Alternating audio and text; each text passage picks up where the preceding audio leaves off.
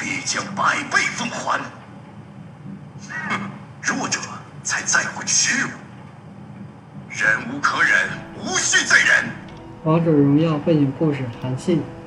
人可以屈辱到什么时候？答案是，并不能忍受多久。对于一个余孽来说，生存太过艰难。韩信不想死，他想继续活下去，所以他并不是忍受，而是选择。他选择的也不是屈辱，而是生存。因此，当年轻的霸者举起长刀羞辱自己，他选择了从对方的胯下钻过去；当未婚妻被带走成为弃品，他选择了沉默；当更大的权力者出现，他选择了屈从。自己为自己套上千缩的锁链，他并非在忍受，只是在等待能够一击必杀的出手时机。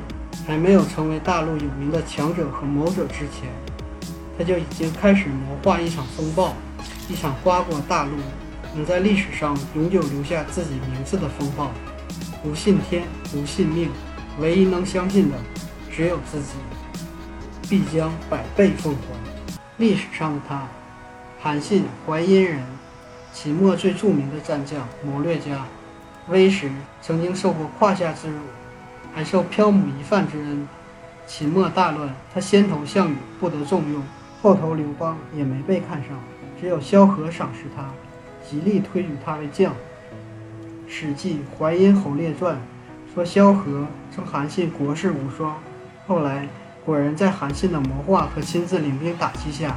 项羽一步步被削弱，最终十面埋伏，在亥下击败项羽，楚汉相争结束，韩信被封为楚王。但刘邦对其不信任，很快就夺了其爵位，降为淮阴侯。最后在吕后和萧何的合谋下，无辜被害。